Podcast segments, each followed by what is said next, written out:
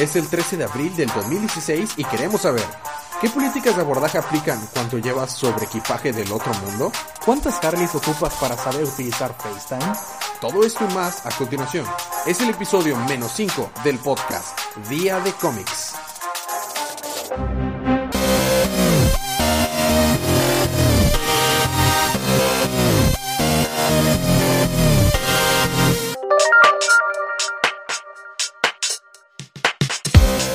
Hey, bienvenidos de vuelta al podcast Día de Cómics. Yo soy su anfitrión Elías y estoy acompañado como cada semana de mi co-anfitrión Federico, mucho gusto.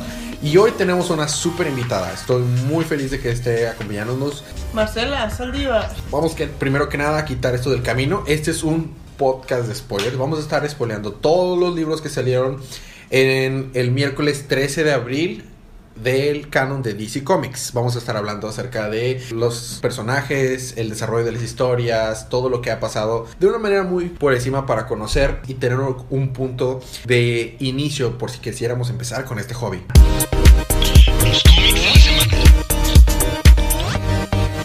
Hoy el primer libro con el que vamos a empezar le toca a Fede, te toca empezar a ti, no me toca empezar a mí.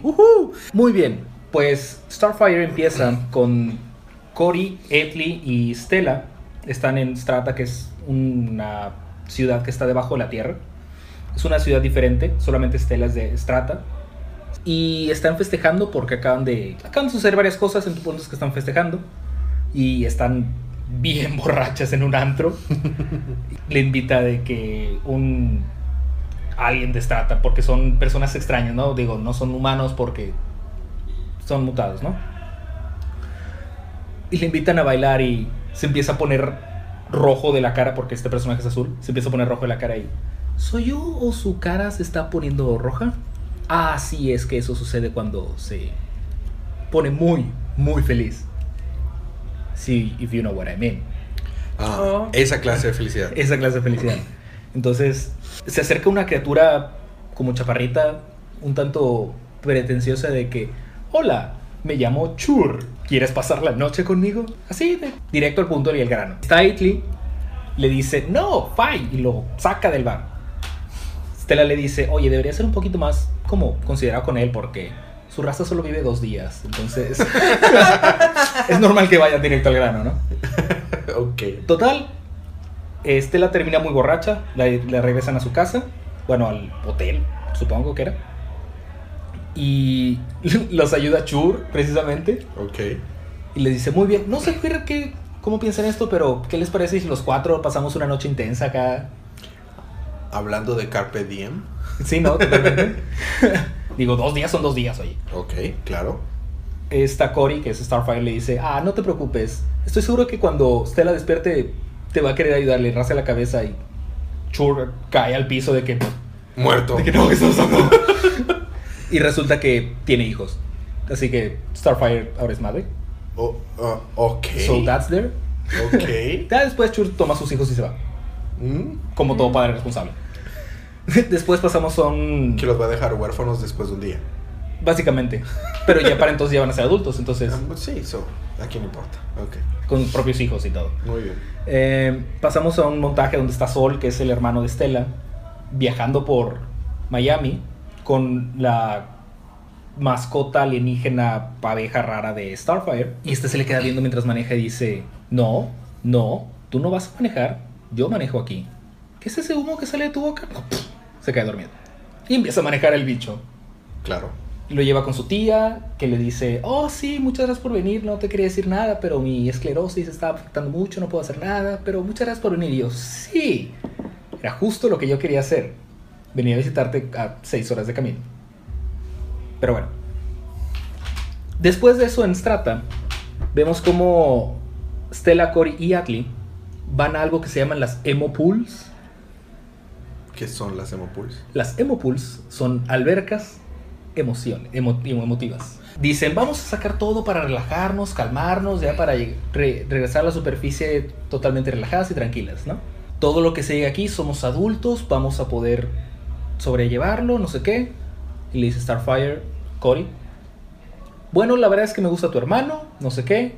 Bueno, la verdad es que no quiero que te guste mi hermano porque acaba de perder a su prometida y no sé qué, lo vas a lastimar, bla, bla, bla. Ok, sé que dijimos que éramos adultos y no sé qué, pero me siento ofendida. No lo tomes como ofensa, pero mujeres. Volviendo al punto, se regresa a la alberca, sale un pulpo que le empieza a tratar de arrastrar al fondo del agua y alguien y piensa, "Hmm, este pulpo está queriendo hacer algo interesante. Esas son las palabras específicas del cómic.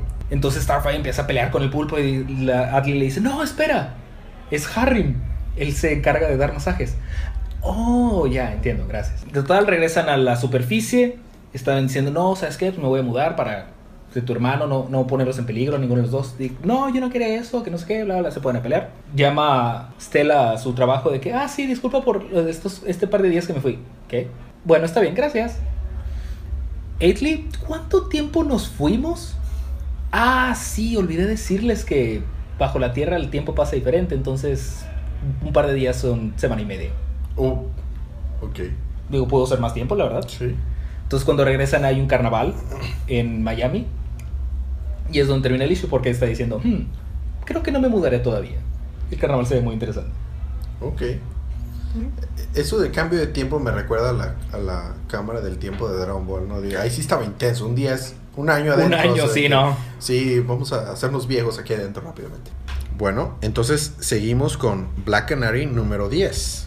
Black Canary, pues ¿qué podemos decir de Black Canary? Empezamos con comentarios de Babs y Diana sobre videos de YouTube de una de sus presentaciones del el grupo de Black Canary. Están viendo un video de una presentación de The Man with the X-Ray Eyes. A los que no han comprado el EP de Black Canary se los recomiendo. Es demasiado bueno. De hecho son canciones de verdad. Y están platicando sobre, oh sí, las piruetas que te echaste en esa presentación están bastante padres y todo. Y platicando eh, sobre el hecho de que Diana se salió de la banda para mantener a los, a los miembros de su banda salvo porque quería seguir las pistas sobre lo que le pasó a su madre. Eh, resulta que llegó una tía que no conocía su vida y le empezó a convencer de que fuera a Berlín a buscar hacer cosas que habían pasado con su madre. El caso es que como que se se le parece sospechoso a, a Diana, así que se salió para investigar al respecto. Después de esto deciden que, tiene, o sea, que están estresadas y tienen ganas de, de desahogarse golpeando. Así que qué mejor cosa que salir a Gótica a pelear contra el crimen. No hay mejor manera de estresarse que golpeando la cara de criminales. Claro, en Ciudad Gótica es bastante usual, la verdad. Es- de hecho, Diana comenta. Y fíjate de dónde venía, no creas que es tan diferente porque hace el comentario eh, Bá- Bárbara de que, pues, admítelo, extrañabas esto de Gótica, admítelo, lo extrañabas. Dice, de donde vengo no creas que está menos. Llegan a una, tie- a una tienda de música donde están peleando contra unos ladrones fanáticos de la música y de los discos LP que están vestidos ridículamente. Y este, ya los vencen fácilmente mediante eh, Bárbara, como que los o sea, agarra un, se empiezan a lanzar discos entre ellos. Y en eso Bárbara agarra uno y ese no, ese no, le dice el líder de los, de los malos, ese no, ese es un super rareza de esto y lo otro, de que está bien, no le haré nada y dejaré que esto siga con vida si se rinden. Está bien, nos rendimos, ríndase, ríndase, ya se rinden. y, y Diana de que, ¿qué? Ya no puedo seguirlos. Ah. El caso es que el, el líder de los villanos, de hecho, reconoce a Diana. Oh, tú eres el de. eh, Tú eres la, la líder del, del grupo de Black Canary. Y mientras está pla- a- a- amarrado así de que, por favor, dame tu autógrafo. Por favor, tengo, tengo un plumón gris en mi bolsa aquí, mira, justamente aquí. Eh, por favor, bueno, bueno, si quieres, aunque sea el casco, y empieza a morder el plumón para sacárselo. Eh, para no hacer el cuento largo, no sabemos si se lo dan. Simplemente es como que, por favor, y se va. Ah, Nos enteramos que Black Canary ocupa eh, la ayuda de la memoria fotográfica de Batgirl para investigar acerca de una vieja foto que ella perdió hace años y que en algún momento se la enseñó a Batgirl. Digo, ¿sabías que Batgirl tiene memoria fotográfica? Siento que casi nunca se menciona, ¿verdad? Sarcasmo. Esta información, eh, bueno, ella recuerda sobre esa foto, ve nombres en esa foto y esa información la lleva a un estudio de grabación donde se enteran que la mamá de, Bat- de Black Canary estaba infiltrada con un tal Isaac Orato, un músico famoso de los 80, súper raro ahí, unos, eh, y estaba metido probablemente con un culto de muerte de ninjas. Era un culto de ninjas así de muerte. Y suena bueno, interesante. Eh, Batgirl le pide a Frankie, su amiga tecnológica, digamos su Felicity de, de esta, de, de esta serie, que le ayude a investigar sobre eh, este tal sujeto y otras personas que aparecieran en la foto de la mamá de Black Canary. Y en eso llega volando shurikens, así. Estaban dentro de, de la, de, la cabina de grabación y llegan volando shurikens y pues se avientan al suelo. Una tipa con ojos grises y su grupo de ninjas están en busca de la técnica súper poderosa y secreta que la mamá de Black Canary había inventado, que se llamaba Five Heaven Palms. Y a cada rato, no, que dame las Five Heaven Palms para esto y para el otro. Aparentemente hace tiempo el líder del culto de ninjas, la líder del culto de ninjas, eh, había tenido un enfrentamiento con la mamá de Black Canary y peleando ella usó en un momento de desesperación su técnica de Five Heaven Palm y le dejó muy mal herida y la única manera de curarse es si alguien hace esa técnica de nuevo. Ah, mira, qué interesante. Así que pues por eso están buscando y creen que Black Canary es la única que sabe esa técnica, por ende es la única que puede salvar. Entonces pelean y pelean y pelean y pelean y pelean. No, que sí, sí, por poderes y sabe que pelean al fin. Black Canary vence a Grey Eyes, así es como les llaman al líder de este grupo de ninjas, quitándole la chamarra. Es como que están peleando muy a la par y nada más de repente la vence y lo único que es diferente es que tiene Black Canary la chamarra en la mano. Pero es como que, ¿eh? O sea, muy buena técnica, supongo. Digo, no pierdes tú cuando te quitan tu chamarra es de que, ah, changos, no de ya perdí nuevo. todo mi look. Como fracasó Grey Eyes, usa sus poderes eléctricos, porque tiene poderes eléctricos. Eh, diciendo, no, si fracaso ya no vale nada mi vida, de cómo me espera la muerte, y se suicida explotando, y haciendo Oh. explotando el lugar. Bueno, Black Batgirl agarra a Black Canary y se salen de ahí rumbo a su casa, en donde encuentran a Frankie, que les dice que el tal Isaac Orato se llevó a sus no tan seguras miembros de la banda de Black Canary Berlín, precisamente el lugar donde la tía le está. Claro. En donde creen que desapareció su madre y su tía quiere llevar a Black Canary. Así que pues ahora tienen que ir a Alemania. Es, ahí termina el, el título y, vamos a ver qué pasa a partir de ahí. El malo me Próximo. suena como a Orate. No es, puedo. es un tipo raro, así, tiene un look extraño, Seguramente es pariente de Honky Punky. seguramente. Pero ahí dejamos eh, Black Canary, seguimos con Gotham Academy número 17. Muy bien, Gotham Academy son tres historias no relacionadas directamente, pero que comparten algo. Y bueno, empieza con que Batman, el Batman, se robó el anuario de Maps. Maps es uno de los personajes que te está juntando mucha información de todo lo que sucede en la escuela, porque suceden muchas cosas en, la en esa escuela. Entonces Batman se quería enterar de los chismes. Claro, digo, Batman, claro, tiene que estar enterado de los chismes de quién le gusta a quién. Ese chismógrafo es Tiene, invariable. tiene un propio Bati Facebook. Y bueno, eh, van a donde está grabando Black Canary, precisamente la banda de Black Canary, donde está uno de los chicos que estaba en la, en la academia, pero se salió. He dropped out para poder meterse a la- al crew de la banda. De que, ah, ¿cómo estás? Que no sé qué, hace mucho que no te veía. Y le dice Olive, otra de las chicas, oye, ocupamos hablar. Sí, sí, ahorita hablamos. Ocupo hablar contigo seriamente. Oh, ya voy. Lleva a Heathcliff, se llama este chico, con, con Pomelin, porque tenían una especie de relación, pero como este chico se fue de la escuela así, dijo, bye, y se fue, pues no quedó como en buenos términos, entonces regresa con ella y le dice, oye, ¿sabes qué? Es que me tuve que ir, no sé qué, bla, bla". Interesante, ¿no? Y siguen con, como que trata de rehacer una relación amistosa con ella. Le dice, oye, por cierto, o sea, sale la banda de Black Canary, te escribí esta canción, la voy a tocar contigo. Y se sale con él. Porque le pegó mucho sentimiento. Claro. Adolescentes. Y bueno, la segunda historia están Olive y Maps buscando el, a Batman o a Robin en este caso, porque quieren el anuario de regreso, porque hay cierta información sensible ahí. Pasa una historia de cómo están buscando el libro y sale un gato zorro extraño y dice, no, por Dios, ¿qué es eso? Pero tiene un libro de hechizos y dice, ¡ay, Dios mío, yo quiero ese libro de hechizos! Cuando Maps se acerca de que dame ese libro de hechizos, el zorro gato se pone de que. No, no, no, ya no quiero. No, no, bye, bye, bye. Empiezan a huir. Y el gato sale por la ventana y dice Maps, ah, yo quería ese libro. Total, el gato se va y llega con un alguien que tenía dormido a Killer Croc aquí ahí en el piso de que, sí, sigo durmiendo. Me tienes aburrido, de que quédate dormido. Ok, como una mascota, ok. Más o menos. Ok. Le dice, ah, por fin, el libro. Abre el libro de hechizos y en la parte de abajo viene coloreado con crayolas, Batman, a Robin, We are vengeance, we are the knights. Porque nada es más amenazante que crayones. Y ocupaba el libro este chico para tratar de hacerle algo a Batman. Y ahí termina la pequeña historia. Y la última, como una historia de un grupo que estaba antes en la escuela. Me recordó un poco a Harry Potter por alguna razón. Tal vez porque eran cuatro y es una historia en el pasado. Encuentran un lugar secreto porque han baneado en la escuela un juego que se llama Serpents and Spells. No relacionarlo con serpientes y escaleras. No. Oh, no, no. Nunca, por favor. Que es como una especie de Dungeons and Dragons. Y entonces, ya que tienen un cuarto secreto, se pueden a jugar. Y luego salen sombras. Y los chicos nunca fueron vistos otra vez. Uh, spooky. ¿Cómo es que si nunca fueron vistos otra vez supieron qué pasó? Es algo que no Claro, he entendido. sí. Como lo del árbol. Llegan a una mesa donde hay mucho polvo y eh, hay un pedazo donde no, no hay polvo y es un pedazo de cuadrado del libro. De que, oh sí, el libro estaba aquí.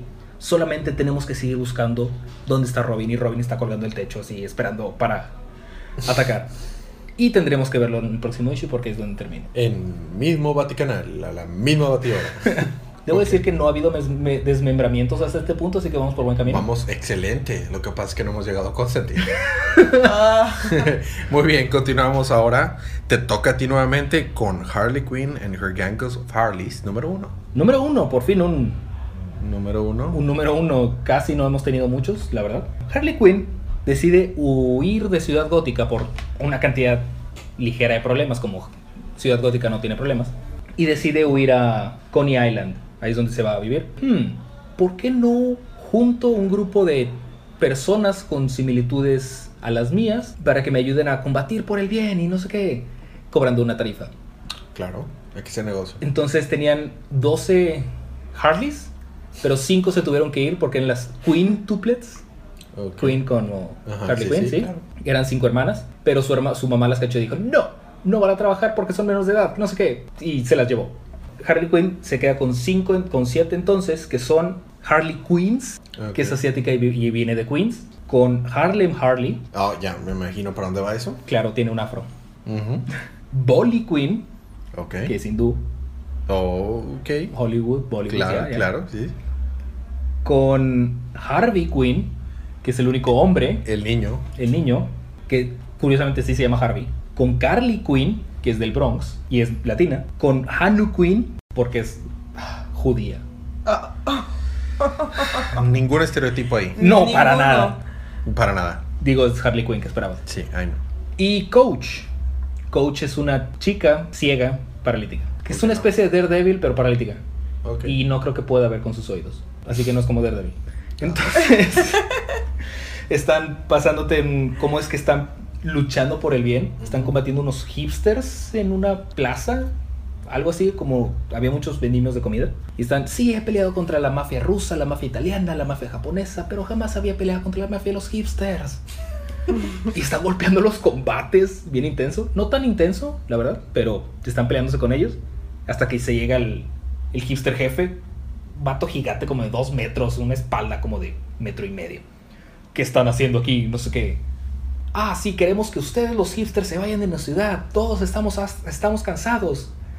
¿Qué? Llevo dos años viviendo aquí y claro que estoy orgulloso de ser un Brooklynite. Dos años.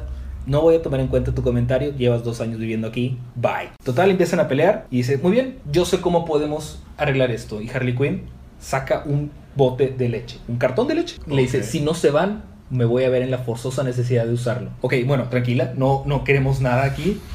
Solo, solo queremos estar en paz. No, muy tarde. Toma la leche, se la- le abre la boca al otro vato y le echa la, la leche encima. Ok, eso escaló rápidamente. Sí, es- esta leche no tiene, no es orgánica, no viene de, viene del centro comercial, de la sección de puede que esté rancia. Total, después de que le da un trago de leche es de que, "Ah, vámonos. Esta, esta chica viene en serio. Y se van. Y luego están caminando por la plaza porque había muchos lugares de comida. Ah, que se, se siente muy bien haber ayudado a la gente. Y dice una de las Harleys. Pero sí nos van a pagar, ¿verdad? Claro que sí, que soy el, el ejército de salvación. Harley Quinn va al baño y ya no regresa. Yo pensé que había sido la leche. No, fue un lugar de comida de centro Himalaya, una cosa así. Porque es un lugar hipster, claro. Las Harley se encargan de buscar a Harley Quinn. Entonces dónde son los lugares donde pueden estar. Van a buscarla a un estadio de béisbol, un partido, Ujú. porque, hey, puede que esté por aquí. Ok. Dice Bronx Queen. No los voy a llamar por su nombre verdadero porque no me voy a acordar. Y dice Harvey Quinn, ese sí me acuerdo. Bueno, vamos a buscar a un antro. Entonces están en el antro de que, ¿qué? Le gusta en este tipo de antros. Y luego van a buscarla y siguen en otro antro de que, este antro se ve mucho mejor. Podrían estar aquí. están buscando, luego van al zoológico. de, ¿Qué podría.? Ah, ni siquiera voy a mentir, quería venir al zoológico. Le llevan as- hasta las quintuple- quintuplets. De que, hey, ¿dónde está Harley Quinn? ¿Dónde está Harley? Mi mamá tiene una cuchara y su mamá está atrás. Y no dudaré en usarla.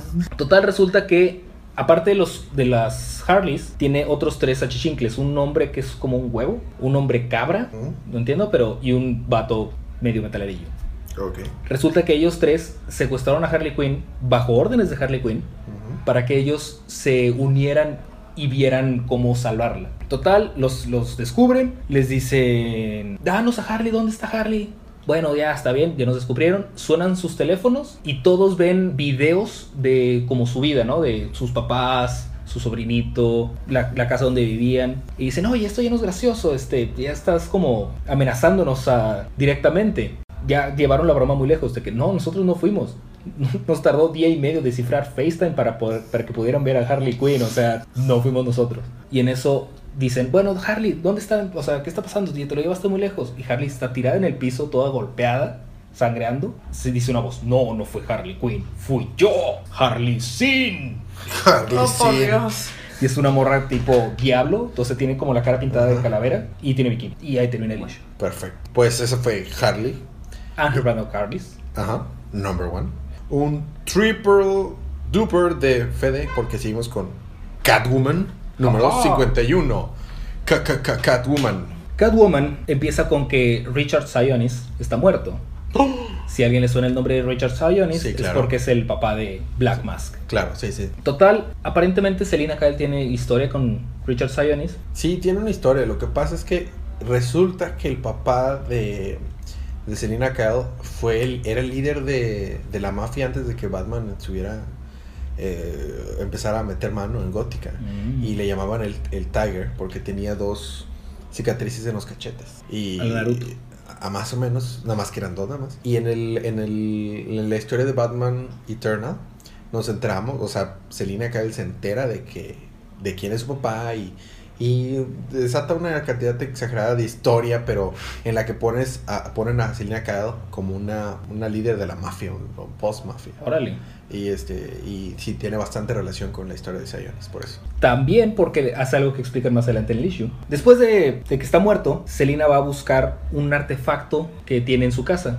Aparentemente él también estaba obsesionado con las máscaras, tiene una cantidad inmensa de máscaras. Cuando digo inmensa es inmensa. En, todas, la en las paredes había una cantidad estúpida de máscaras. Vemos inclusive la máscara de Vendetta por ahí. Ah, sí. Un bonito easter egg. Claro. En eso encuentra lo que está buscando. The Faceless Mask. Que es una máscara como de calavera. No sé cómo es Faceless, pero está bien. Y está a punto de robarla cuando se acerca White Mask. No relacionado con Black Mask. Ujú. Porque es otro. Entonces Selina se esconde. White Mask roba la máscara. Pero ella le pone un, un transmisor. Y en eso podemos ver un flashback de que Selina estaba saliendo con un tipo que se llama David. Que también era un criminal. Y robaron la tarjeta de, de Richard Sionis Oh. y se compraron un, collar muy muy caro para venderlo, sacar dinero porque se querían ir de la ciudad. Pero Richard Sionis los encuentra, hace parecer que mata o mata a David, ya no lo vuelve a aparecer por alguna razón. Y en eso regresamos otra vez, que Selina está buscando The Faceless Mask y encuentra a la banda esta de White Mask en un campo de lotes, así como un campo de maíz en medio de la nada. Y claro, como están en un campo, nadie va a cuidar la puerta delantera. La, la puerta trasera, solo buscan la delantera. Y está viendo un ritual así como de ojos bien cerrados, todo oscuro, con capuchas. De hecho dicen, este se ve muy como ojos bien cerrados. Y dice White Mask, sí, para yo ponerme la Faceless Mask les voy a revelar mi identidad. Y yo soy John, John, John, David. El exnovio de, de Catwoman. Y luego pasamos a cómo murió Richard Sionis. Resulta que Black, Black Mask lo mató. Estaba, lo- le inyectó algo para que se muriera. Y está vestido curiosamente muy similar a como estaba el guasón en la película de Dark Knight. Lo cual es una imagen muy divertida porque es Black Mask vestido de enfermera. Oh, ya. ¿Y cuál, cuál, cuál traje. ves? Digo, se venció varias cosas de la enfermedad. Entonces está vestida de enfermera pelirroja. Porque es importante que sea pelirroja. Después de que resulta que mató a Richard Sionis porque quiere unificar el clan de las máscaras. Y pues ya que estaba ahí, también mató a todo el staff del hospital. Están, aparecen muertos en el piso y sangrando. No hay desmembramientos, pero están muertos y sangrando. Estoy orgulloso. Vamos casi a la mitad del episodio y no ha habido un pin. Llevamos la mitad del episodio y no hay ningún ping porque ahí termina el issue.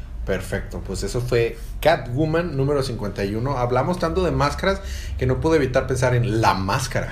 O sea, en una de esas sí me pensé que ibas a decir, y la máscara verde, de que, ajá. Oh, ajá. Eso fue Catwoman número 51. Vamos a ir a un pequeño break musical, vamos a tomarnos un descanso y regresamos ahorita nuevamente. ¿Qué tienes tú regresando del break, Fede? Regresando, tengo nada más Green Lantern Corps y Earth 2 Society. Green Lantern Corps, Age of Oblivion. Ah, perdón.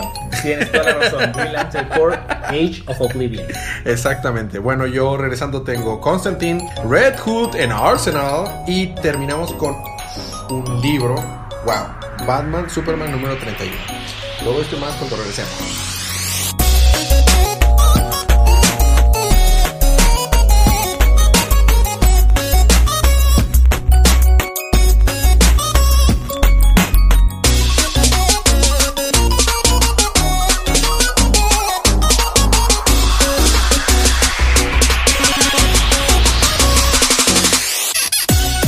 Estamos de regreso. Estamos de regreso, Fede, Chela. Vamos a empezar. Are we real? ¿Realmente regresamos? Are we here? Regresamos y empezamos con Constantine the Hellblazer número 11. O Constantine. Eh, si no han mandado a dormir a sus niños, es momento de mandarlo a dormir. Va a haber muchos En realidad, en realidad no. El, el número anterior de Constantine sí tuvo muchos pins. Este, solo algunos.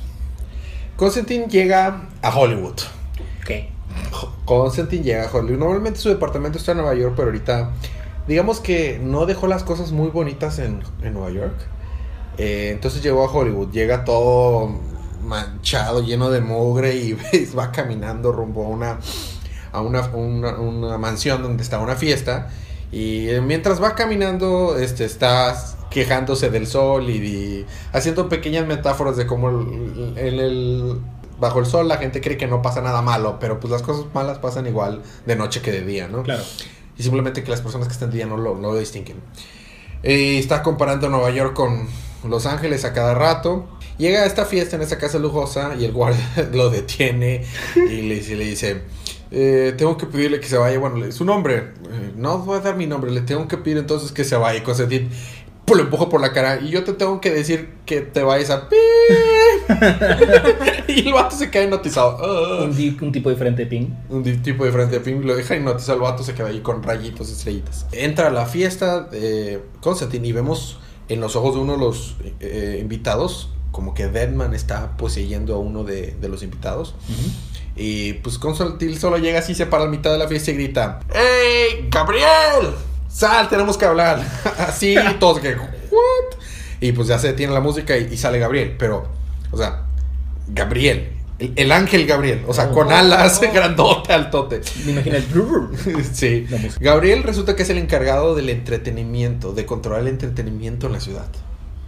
Como que el que decide qué, cuál va a ser la próxima estrella adolescente y así. Claro, porque están en Los Ángeles. Exactamente. Ah, exactamente. Me Y, muy divertido apenas. sí. Y bueno, y que, y que no tiene nada que ver con esos tipos nacos de Nueva York, dice. Eh, Constantine quiere su ayuda, pues Neuron, un cuate con el que tuvo problemas Constantine y mandó a la fregada a Nueva York, está haciendo que la magia sea fácil de, de, de consumir y de conseguir. De hecho, ve- vemos, o sea, mientras relata esto, vemos gente caminando a, a tiendas de autoservicio y una tienda de autoservicio dice Magics and Comic Books. y abajo dice, we also sell drugs. Y con esto está dejando sin hogar a muchos de los magos y criaturas mágicas que vivían en Nueva York y no tienen a dónde irse. Entonces Constantine está tratando de apelar en contra de a, a Gabriel para que le den un, un lugar en, en Los Ángeles donde puedan encontrar refugio. Este, obviamente Gabriel lo rechaza ahí sucede nuestro segundo ping, le dice, bueno, al menos ve lado amable, Constantine. Estás haciendo algo desinteresado, eso ya es una mejoría en ti. Este, mira, agarra eso, ese orgullo que tienes y atátalo por un Bueno, el, caso es que Constantine se va y se va a hablar con, a- a- se mete a un parque de atracciones tipo de fantasía, que es donde está uno de los eh, estos a criaturas mágicas que están refugiadas en Los Ángeles, eh, Bartley, y le dice, no, pues mira cómo están las cosas aquí, o sea, ¿crees que esto está bien? Nos tratan como botargas. Oye, no, no es mi culpa, ¿a quién se le ocurrió poner tu refugio al lado de un, de un centro de atracciones de fantasía? Pero bueno, el caso dice, no es mi problema lo que sucedió, yo no soy ese tal, yo no me metí en problemas con Neuron, o sea, sí, pero pues tienes que ayudarnos. El caso es que se va, sigue conflictuado, pero a la vez sabes que Constantine le vale, dice, pues, está buscando un bar. Claro. Así que llega a este bar donde encuentra a Deadman poseyendo a una mujer muy atractiva. Y Ah, Deadman, ese Deadman. ese Deadman. Y Deadman está tratando de convencerlo de que regrese a Nueva York a arreglar todo el desastre que dejó en, eh, en Nueva York hecho por Neuro. Y pues no quiere ir y que sí vamos a ir, lo que sea. El punto es que para convencerlo dice, te voy a poseer y te voy a llevar a la fuerza. Tengo muchos bloqueos en la mente, no puedes hacer nada, inténtalo, vas a ver cómo te va a ir. Tengo mis métodos, no vas a poder. Y entonces se la avienta y lo besa. y consciente que y en eso sale Deadman de la mujer y se mete al cuerpo de, de Constantine y, y, y posee a Constantine. La mujer se queda, ¿eh? ¿Qué estoy haciendo aquí? ¿Cuál de ustedes me drogó para traerme aquí? El caso es que empieza a caminar Constantine, pero así todo chueco, así para un lado, para el otro. Y vamos a ir, no. Buena suerte, no vamos a llegar ni al aeropuerto cuando ya te hubiera echado de aquí. Y sigue, y van, en, van en, el, en el autobús y la gente se le queda viendo porque está haciendo muecas así, pues está poseído, está tratando de salir. Y, y llegan de hecho al aeropuerto y, y está de que pegándose así. Golpeándose. Y llega una niña, y llega una niña, mira mami, ese hombre se estaba golpeando a sí mismo. Puedes decírselo a alguien que no puede escucharte. El caso es que vemos a Constantine así va a comprar un boleto de que a dónde quiero viajar a Nueva York y está como que sacando su cartera, se siente bien, sí, me siento bien, haciendo ch- muecas, Como esa escena de Irene, yo y mi otro yo. más o Y menos. creo que el video de thriller perdió a un actor. Pero bueno, y va peleando consigo mismo todo el camino, van en el vuelo ya, cosas así. Al fin se deshace de Deadman, haciéndolo creer que es una buena persona, que en realidad es un héroe. Y como que Deadman dice, bueno, voy a salir y me voy a, a- a poseer a esta otra señora que está al lado de Something para hablar así tranquilamente. Y después de eso, Something solo lo está engañando, eh, fingiendo remordimiento. Y, es un conjuro que manda a Deadman al más allá, pero con todo y la señora. O sea, de que ¡pum! me vale la señora así. De que bye. y si llega la, la hermosa, me trae otro, un- me quiero, ah, quiero alcohol, pero del, tam- del tamaño aquí de, de una persona. Sí. El caso es que ya llega a Nueva York, al fin llega y dice, "Ah, al fin, algo de descanso. En Nueva York. Ah, no, eh, porque ahí está su departamento. O sea, quiero dormir en mi propia cama. Tengo un mes de no estar tranquilo. Quiero ir a tomar de mi propio alcohol. solo está, solo estaré esta mañana porque hasta mañana se el vuelo de regreso a, Lo- a Los Ángeles. Seguro nadie va a notar mi, mi presencia de aquí está todo. Por favor, déjenme en paz. Y bueno, va, sube las escaleras así, todo de flojera. Y pasa y va llegando a su apartamento y encuentra a su antiguo novio. y que le pide ayuda. Se llevaron a mis niñas al infierno mismo. Ya. Y ahora Constantine tiene que salvarlo. Porque es el único que nos puede salvar. Entonces, ah, otra vez. No puede salir de una cuando ya se metió otra. Y todo es culpa de Something en realidad. Y ahí se queda. Vamos a ver qué pasa en el siguiente episodio. Vamos a ver cómo continuamos desde aquí. Y eso fue Constantine, eh, número 11. Vamos a continuar con la linterna verde. Age of Oblivion. Ajá. Bueno, empezamos con Guy Gardner. Está amor, amordazado. Finalmente. Finalmente. Porque aparentemente Guy Gardner no se calla jamás. Jamás. No es el, no es el Green Lantern más querido por todos. Entonces están encerrados este, varios Green Lanterns, entre ellos Kilowog y Guy Gardner. Y Kilowog le está diciendo, "Ah, ¿sabes qué, Guy? No me gusta decirlo esto, pero tiene la razón. Yo sé que nunca hemos sido como precisamente buenos amigos y no sé qué. Wow, esta ha sido la mejor conversación que hemos tenido. Y Guy está de que...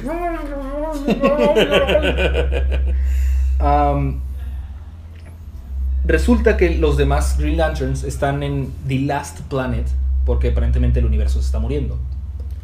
Y están con Ausras y Dismas, que son las, eh, las personas con las que se alieron los Green Lanterns para tratar de salvar el universo. Este ser extraterrestre tiene atrapados a estos Green Lanterns, tiene sus anillos, tiene puestos cinco anillos en una mano. No le da más poder, pero tiene cinco anillos en una mano, lo cual estaba bastante Over- impresionante. Overkill.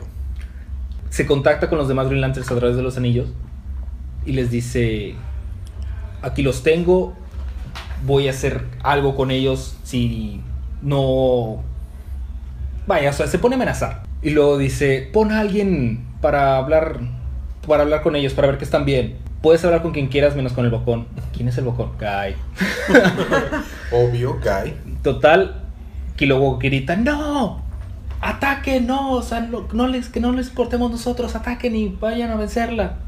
Total, esta morra se enoja, hace una mano gigante verde y los, los, los golpea a todos. Y una de las Green Lanterns es una em- empata, entonces puede ver lo que ella ve. Y resulta que esta persona, este alien, es el bueno del cuento. Ausras y Dimas son en realidad monstruos que esperan a que el universo se esté muriendo para poder comer todo lo que puedan. Se comen las, a, los a los alienígenas vivos. Ahí sí tenemos un ping, la verdad. No se ve muy gráfico, pero abren una caja donde hay varios alienígenas y, oye, ¿qué está pasando? Ah, sí, lo siento, pero Ausras y te- necesitan de tu ayuda. Oh, sí, lo que sea. Ni se lo comen.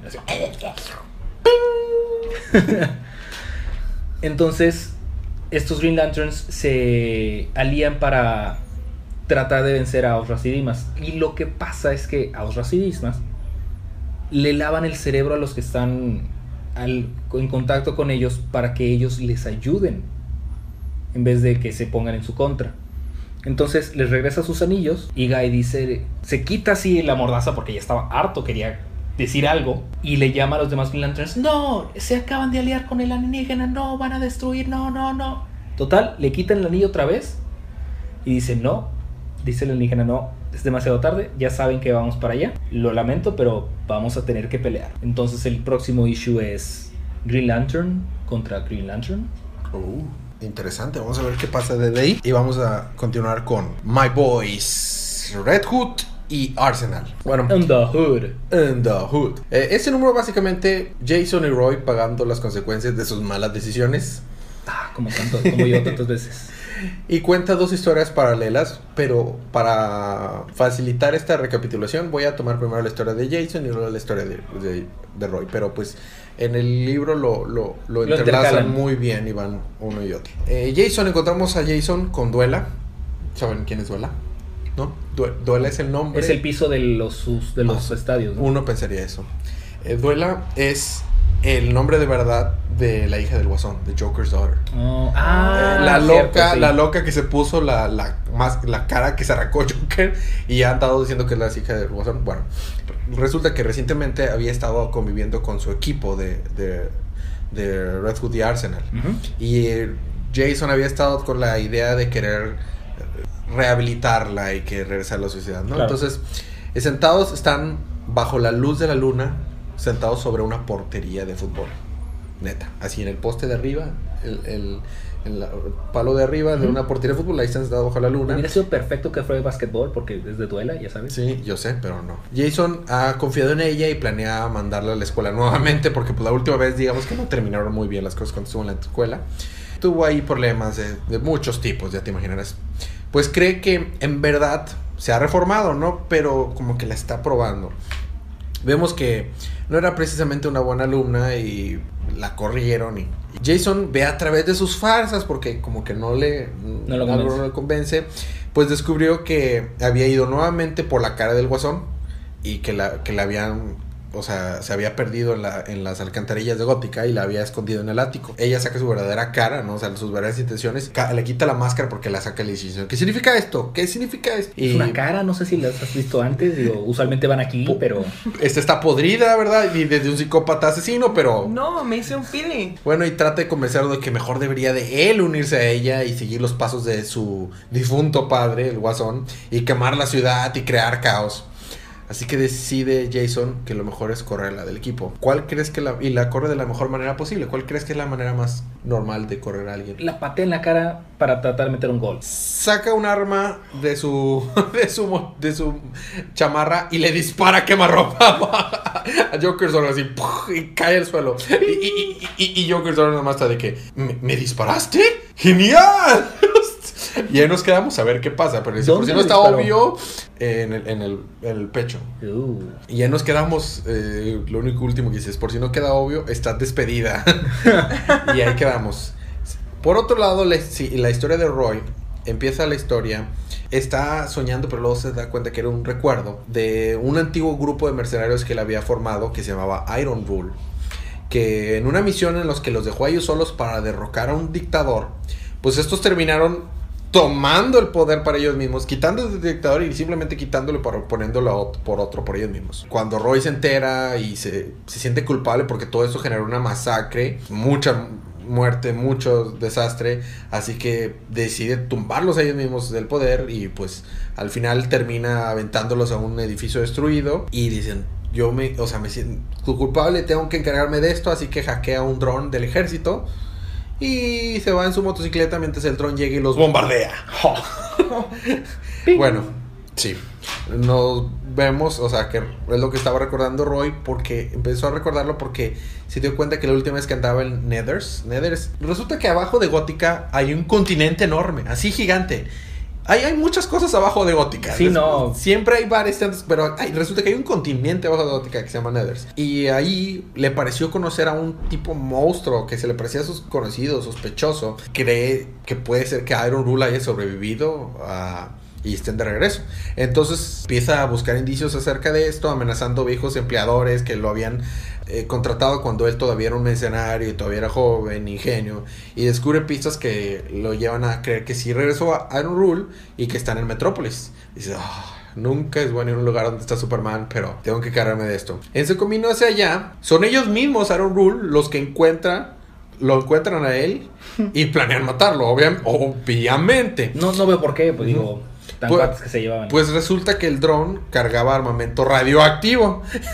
y ahora Iron Rule no están muertos, pero han mutado. Y Roy dice, esto es malo. Esto es malo. La última vez que peleé contra ellos me costó. Y solo eran mercena- mercenarios en aquel entonces. Y no tengo nadie que culpar más que a mí mismo. No me digas. y en eso termina el, el- el número. Vamos a ver qué pasa. A ver si Roy puede vencer a un grupo de mercenarios mutados. Uno tiene como que espadas en lugar de en lugar de brazos. Y el otro es un monstruo gigante. Y el otro como que tiene fuego. O sea. ¿Cómo sucede que siempre que hay radiación incluida mutan, pero en chido? Sí, ¿verdad? Digo, O las mutaciones la verdad no son algo precisamente agradable. agradables, pero entonces ahí quedamos con eso fue Red Hood en The Arsenal. Y seguimos con tu último libro de hoy. Earth to Society número 11. Exactamente. Pues el issue comienza donde están Red Hood y Ted Grant rompen una ventana y están diciendo, sí, Batman, nosotros te podemos ayudar. Batman está al lado de una silla donde está Hourman todo... uh, uh, no está pensando bien. está, uh, y llamaste que necesitabas ayuda, ¿verdad? Digo, parece que tienes todo resuelto aquí. Sí, realmente ocupo su ayuda, tengo dos costillas rotas, estoy, estoy sangrando. O sea, estaba hecho caca Batman. Y estos, ¿seguro que ocupas nuestra ayuda? Digo, y resulta que Hourman estaba trabajando con Nimbus. Nimbus es un villano que se convierte en nube, entonces puede ser intangible. Pues Nimbus, ¿no? La nube Nimbus. Sí, exacto, Nimbus, Ajá. nube. Están Batman y ah, vayan tras Nimbus. Yo la verdad es que no puedo después de mi pelea con Hourman. Resulta que drogó a Hour- Hourman para que sus poderes se sobrecargaran y le dice, ¿cómo es que dejas que alguien te controle de esta manera? Que no sé qué, deberías pensar por ti mismo y, ah, sí, no dejas que nadie me controle, entonces, ¿qué estás haciendo ahorita en este momento? Bla, bla, bla. Tú, tú eres un... Hourman es una buena creación, puedes hacer algo muy bien con ello, digo, no tienes por qué estar trabajando con alguien. Piensa por ti mismo, y no sé qué, bla, bla. En lo que Red Arrow y Ted Grant, Red Arrow, Red Arrow en este universo es Oliver Queen. Sí. Entonces están peleando con Nimbus, pero pues están, Ted Grant no tiene ningún poder, simplemente puede recibir bien golpes. Entonces están peleando con Nimbus y dice que muy bien, puños y flechas contra una nube. Vamos por buen camino. Claro. Están peleando y Le avienta flechas Red Arrow y no le pasa nada. Digo, es una nube. Y dice, sí, parece ser que flechas pierde contra invulnerabilidad. ¿Quién lo hubiera pensado? Pero así es.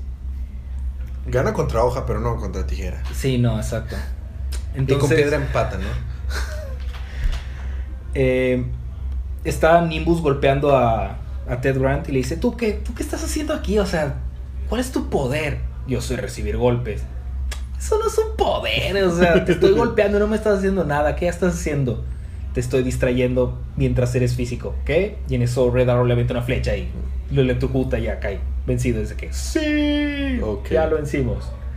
Luego también podemos ver otro side story donde están las dos ciudades de Earth 2 se están peleando por los recursos que tiene cada una de las ciudades. Entonces, Green Lantern hace una ciudad gigante en el cielo con su wheel, con su Power Wheel. Cita a los dos gobernantes y les dice, ya no quiero que peleen, o sea, estamos en esta nueva tierra, tenemos que sobrevivir. No, pero es que él tiene recursos, que no sé qué, tú nos mandaste aquí, que no sé qué. Pero es que entiendan que ya no hay recursos, o sea, no hay recursos por los cuales pelear momento, ¿me estás diciendo que los recursos que tenemos son todo lo que queda? Claro que me voy a pelear con él, yo quiero lo que él tiene. Entonces, prácticamente desata una guerra.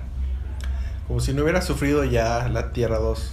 Sí, de por sí. No es como un evento que se llamaba World's End, que sucedía en Tierra 2. También nos cuenta la historia de cómo Wonder Woman llegó a Tierra 2 Wonder Woman. Ella misma. Llegó a Tierra 2, pero las Amazonas estaban encerradas en algo que se llama The Pandora's Vessel. No, relacionado con la caja de Pandora. No, para nada. Y la gente que iba en la nave con ella, cuando, cuando choca la nave, la radiación, esta vez sí la están aplicando bien, la radiación estaba matando a todos. Entonces Wonder Woman abre la, la caja de Pandora, fusiona las almas de las Amazonas con las personas que estaban ahí para salvarlas, pues prácticamente las personas que estaban ahí, que recibieron una alma de amazona, ahora son mitad amazona. Y luego pasamos a que están el bando de Linterna Verde discutiendo, no, pero, es que ¿por qué les dijiste eso de que estos son todos los recursos que nos quedan? Pero es que es lo, lo que tenía que hacer, o sea, esto es lo que se tiene que hacer. Ya no estamos de acuerdo contigo, se van como confabulando en su contra y diciéndole, ¿sabes qué? Esto ya no está funcionando, como que vamos a tener que destronar a Green Lantern. Y termina el issue de esa manera. Entonces uh. parece ser que el próximo va a haber conflicto. Pues me toca a mí terminar con Batman Superman número 31. Este es un, una delicia de número, la verdad, chela. Encontramos a Superman volando rumbo a Ciudad Gótica con unos ojos brillantes de color esmeralda pues sí, el primer y último lugar a donde vas a cuando estás buscando al mejor detective del mundo. Encontramos a Batman peleando contra un grupo de tipos raros. Su líder, un tipo gordo y feo llamado Tusk. Nada que ver con la película de, de Kevin Smith, de Tusk. Y tiene dos eh, marfiles y uno está roto a la mitad. Mientras vemos a Batman peleando contra el líder, eh, en una combinación hermosa de paneles, se ve como Superman rápidamente en el fondo se está despachando todo el grupo mientras Batman está peleando contra el líder. Sin ningún esfuerzo, más está de que, oh sí, ¡pum! ¡Paz! Y portas. Todos le dice a, Bats que no, he olvidado eh, que su chamaco le voló uno de sus marfiles. Y Bats le dice, em, quizás tome el otro y lo agreguemos a su colección. Lo único que te vas a llevar para tu colección es un pedazo de asa. se va volando. Lo que pasa es que en eso ya se despachó todo el mundo Superman. Es que dijo, ya está tomando demasiado tiempo y se lo lleva. Mientras vemos cómo se encara de él el hombre de acero, ¿verdad? Y así vemos eh, eh, mortificado Sub saluda a, a, Batman tardes. Sí, lo son. Babs comenta, si sabías que tiene los ojos verdes, ¿verdad? Yep. Eh, ¿vienes en carro, Bats? Eh, no, ¿por qué? Y acto seguido vemos a Superman cargando a Batman diciendo, ah, es que volar es más rápido que manejar. Y Bats, si te das cuenta que estás oficialmente molestándome, ¿verdad? o sea, sí, sí, sí cachas, ¿verdad? Y va con su carilla ahí. Nos pasamos a la baticueva. Superman le cuenta lo que ya sabemos, que está muriendo. Y que ya lo aceptó, ya se resignó a esto. Pero necesita pedirle ayuda para buscar a Cara, Supergirl. Pues ya van varias semanas que no sabe de ella, ¿no? Es, en eso vemos como Titus, el perrito de Damián, bueno, perrote de Damián, le muerde la capa a Superman. Y dice, ¿y quién es él? Ah, es Titus, el perro de Damián. Ah, dile que, se- que lo junte con Crypto. Seguro se llevarán muy bien. Ah, me conmovió ahí demasiado. Y, y en eso eh, eh, vemos, sale Batcow. Y dice, ese es Damián también, ¿verdad? Y Bat dice, yep. Dile hola, déjame adivinar. Batcow. Exactamente. bueno, está bien. Avísame cuando tengas buenas noticias de, de Batgirl. Tenemos un momento muy emotivo en lo que Alf- Alfred le dice, gracias. ¿Por qué? Y le, le dice Superman. Y Alfred le dice, por todo. Y pues, muy emotivo esa parte. Y ya se va volando. Y en eso vemos eh, a Batman a lo lejos que está así sentado en su baticomputadora. Y nada más de repente ¡scash! Y rompe un monitor. O sea, la noticia de la situación de Subs en verdad le afectó. Porque son en verdad amigos. Eh, luego tenemos dos páginas algo confusas. Vemos un tipo eh, Superman, pero todo anaranjado, amarillesco. Salvando, salvando gente de un incendio. Y ya trae gente y está Jimmy Olson ahí. Y no lo, Jimmy Olson no lo reconoce, pero, pero él sí parece. Dice, no, sí, claro que me conoces. Y luego se va volando y ve a un niño en una, en una azotea con unas palomas. Y llega y como que se desmaya y ¡pum! y rompe la caja de las palomas. Y vuelve a ser como que un humano normal, con ropa normal y, ropa civil. Y cambia su actitud y su personalidad. De este no es mi problema, que se hayan roto estas cosas aquí. Y avienta el niño por la, por la azotea. Pero luego como que regresa a ser otra vez de, de amarillesco y con electricidad y lo rescata y luego ya se va volando.